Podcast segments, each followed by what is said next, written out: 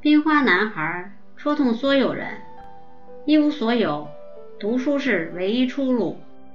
最近朋友圈都在心疼一个小男孩，他是云南昭通的一名小学生，被称作“冰花男孩”。天气很冷，孩子走了一个多小时才到学校，头发都被冰霜染白。看到第一张图。想笑，看到第二张图却想哭。满是裂口的手下面是一份九十九分的考卷，照片是老师拍的。那天期末考试，早晨的气温只有零下几度，他以为是晴天，所以只穿了两件衣服，步行一个多小时到教室。同学提醒他。才发现自己头发、眉毛全是冰霜。孩子今年八岁，是一名留守儿童。这条上学的路，他和姐姐俩人每天都要走。同学们都笑得四仰八叉，但你没有笑，也没有哭，仍是一脸呆萌和坚决。后来的新闻采访中，记者问他想到外面看看吗？他说。没有，我连镇上都没去过，没有走出过村里。我最想去北京，我想去看看那里的学生是怎么读书的。这样的孩子无数，对他们来说，上学或许是唯一可行的前进捷径。一月八日晚，韩寒发长文称。退学是一件很失败的事情，说明我在一项挑战里不能胜任，只能退出，这不值得学习。曾经认识教育的反叛者，认为不用参加应试教育也能成才的韩寒，这一次承认了自己当年的错误。曾经的他，课上不听讲，不记笔记。被语文老师批评的时候，就说我是班里语文最好的。在博客中第一次高考作文很蠢，并庆幸没有去上大学，甚至声称即使是复旦邀请他去做老师，还要看自己有没有时间。而今，韩寒却坦然，听到别人得意洋洋地说：“韩寒，我学你退学了。”他感到不理解，他认为这是自己做的不好的地方。有什么好学的呢？很长时间内，我们反对应试教育，提倡素质教育，甚至有人认为退学是成功的第一步。二零零八年，安徽省考生徐梦楠在高考试卷上乱写一通，认为这很酷。他找不到好工作，十年后想要重新高考。二零一零年，山西省考生张娇在高考时交白卷，声称自己要成为中国的比尔盖茨，要在十年内赚到一千万。后因伪造金融票证罪、信用卡诈骗罪被判入狱。国家 CEO 李想。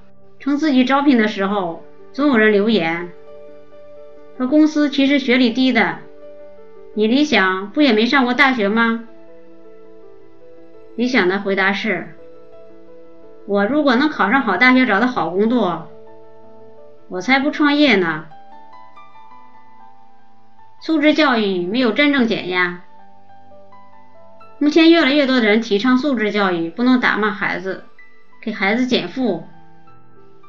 还孩子一个自由自在童年的呼声越来越高，一些明星夫妇也公开表明自己的教育理念：不逼孩子考高分，尊重孩子的兴趣，让孩子做自己喜欢的事情就好。看见明星家一个个人见人爱的孩子，不少家长就把他们的育儿心经奉为圭臬。齐声反对死读书，可是明星和普通家庭的起点不同，是二代同行时就可以走高级秀场、演电影、见各界名流，普通人家的孩子就没有这么幸运了。学历的高低可能直接影响你的收入、朋友、工作环境。当这些重担都压在身上，普通人家的孩子不敢不好好考试。应试教育有肉眼可见的竞争比拼，素质教育同样有看不见的暗流涌动。关系、眼界、出身、阅历，每一个都是比拼的标准。一个在相对公平的应试教育中无法胜出的孩子，凭什么相信他能在素质教育中脱颖而出？南京外国语学校，以下简称南外。是整个江苏省家长挤破头想进的地方。在2017年江苏省普通高校招收保送生拟录取名单中，共有173名保送生，其中南外和南外仙林分校就占了一百六十五名。曾在南外读书的网友分享说，初中基本三点多就放学了，学校。还有各种各样的艺术活动，这样的学校应该称得上是素质教育了。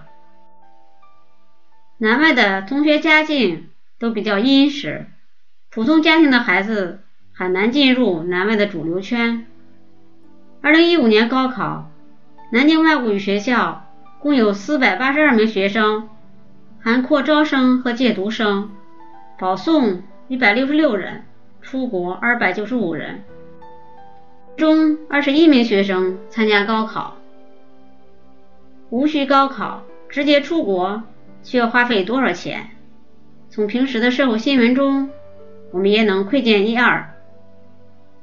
而在南外以外的地方，对那些必须参加高考的学生来说，却流行着这样一种现象：素质教育越流行，补课的孩子越多。事实上，学校减负。并不能真正达到目的，反而给外边的补课班可乘之机。可见素质教育并没有从根本上解决大学生的就业和生存问题，反而给寒门子弟增加了更多的压力。素质教育，寒门更难逆袭。去年月薪三万还是撑不起孩子的一个暑假，一文刷爆朋友圈。一位女士是企业的高管，月薪三万，女儿读小学五年级。暑假女儿去美国游学，十天花费两万元，为照顾女儿请的阿姨五千元，钢琴课两千元，游泳班两千元，英语、奥数、作文三科培训班六千元，这几项加起来就要三万五千元了。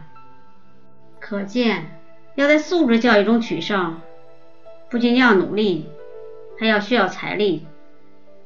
你能想象一个农村家庭的孩子对妈妈说：“妈妈，我想学钢琴吗？”他的母亲该是怎样尴尬又结局的搓搓手说：“宝宝，我们家买不起。”素质教育的成本是巨大的。仅设备一项就让许多家庭望而却步，就算家长花大价钱买了设备，请老师的费用也不是小数目。当一些普通阶层家长认为课堂上讲讲世界各国风土人情就是素质教育时，财力宽松的家长已经带孩子到国外去真听真看真感觉了。作家西坡在文章中描述过这样一个场景：人家的孩子放学进补习班，周末上兴趣班，暑假出国游学。我放学去希望的田野上，周末去希望的田野上，暑假还去希望的田野上。田野虽好，补考种地呀。最后他总结。农村孩子应试都拼不过城里的孩子，这那是找死。如果普通的父母蹦着高去让孩子接受素质教育，孩子往往会背负过多的期望与压力，这与当初给孩子减负的初衷自相矛盾。小时候，邻居家的孩子一时兴起要架钢琴，他爸爸觉得自己家孩子有音乐天赋，节衣缩食给他买了。可后来，小孩子。并没有在这方面展现出什么特长。每次练琴的时候，我都能在家里听到他父亲的咒骂声：“老子花这么多钱给你买的钢琴，你就弹成这样子。”对有些家庭来说，买钢琴的钱只不过是添了一件闲置家具；对有些家庭来说，则是一笔巨款。当教育变得个体化、素质化，教育水平之间的差距就会越来越大。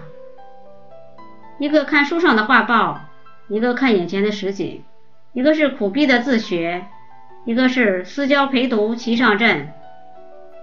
让教育资源天壤之别的两个孩子去面对同一场考试，结果可想而知。素质教育还要考验家长的素质。代孕是典型的别人家的孩子，十六岁考入北大，仅十八个月就读完美国加州大学的博士。他说自己能在这么短的时间内完成博士学习，要归功于从小的积累。代孕父母采用了良好的引导方法，他们不逼迫代孕学习，而是鼓励他自己制定目标，之后再由父母来帮助检查。父母会为代孕准备读物，书柜里的书会随着他的年龄悄悄发生变化，从男生贾里女生贾梅到神秘岛再到围城，父母的良苦用心为黛玉打下了坚实的语言文学基础。去年北京市的状元也说，现在的状元都是家里又好又厉害这种。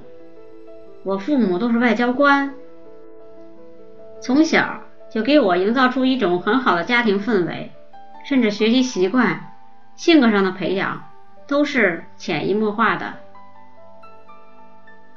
这段话被很多人诟病，被解读为他教不起农村人。阿心可他反映出的事实却不得不承认：生在书香门第的孩子。自然而然比别人接触到更多知识。生在官宦之家的，那从小就耳濡目染人情世故；生在工人之家的，常见的便是日复一日的工作。如果生在农民之家，那目之所及之处，便是农田和春种秋收的身影。原生家庭带给一个人的印记，一辈子都无法抹去。没人能决定自己出生是豪门还是寒门。寒门弟子可以穷，但不能脆弱到不敢承认出身所带来的差别。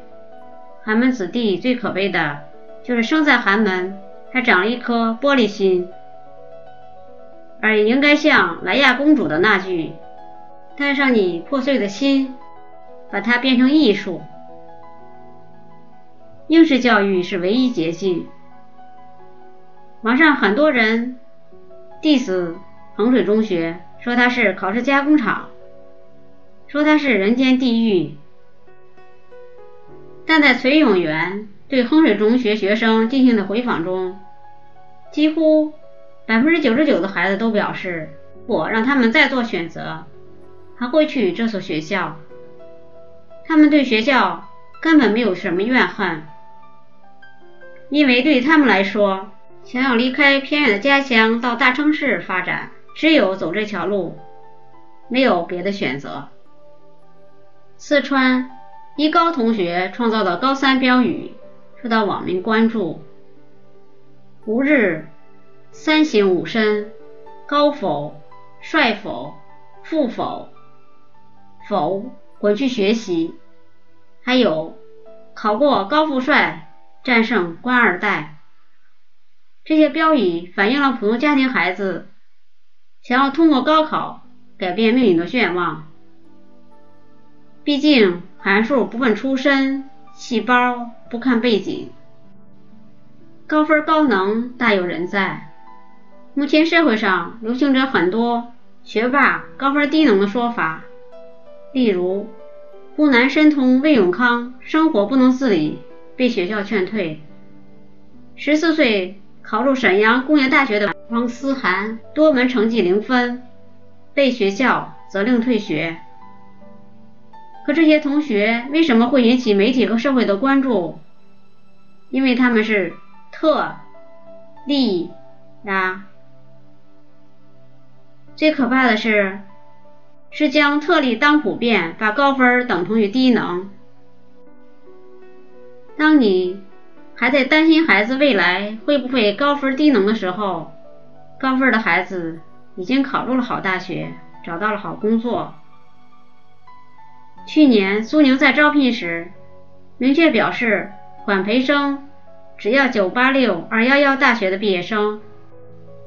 言论一出，引起众多双非大学生的讨伐。最后苏宁诚挚道歉，可惜这次道歉并不能解决双非大学的实际就业问题。说什么学霸都是情商低，学习好的给他打工。借用范伟老师的话，diss，忽悠，接着忽悠。读书不苦，不读书的人才苦。毕竟，一个连读书的苦都吃不下的人，又如何咽下生活的委屈？学生时代是增长能力和见识的时代。如果在学生时代追求自由，那要什么时候才开始拼搏？童年是快乐了。那青年、中年和老年呢？这份无忧无虑又能持续多久呢？若干年后，你回看自己的学生时代，最后悔自己不够努力，还是感谢自己足够努力？人一出生就被划为寒门和豪门，这没有什么可怕的。真正可怕的是你误以为豪门和寒门之间。只差一个素质教育，不要欺骗自己。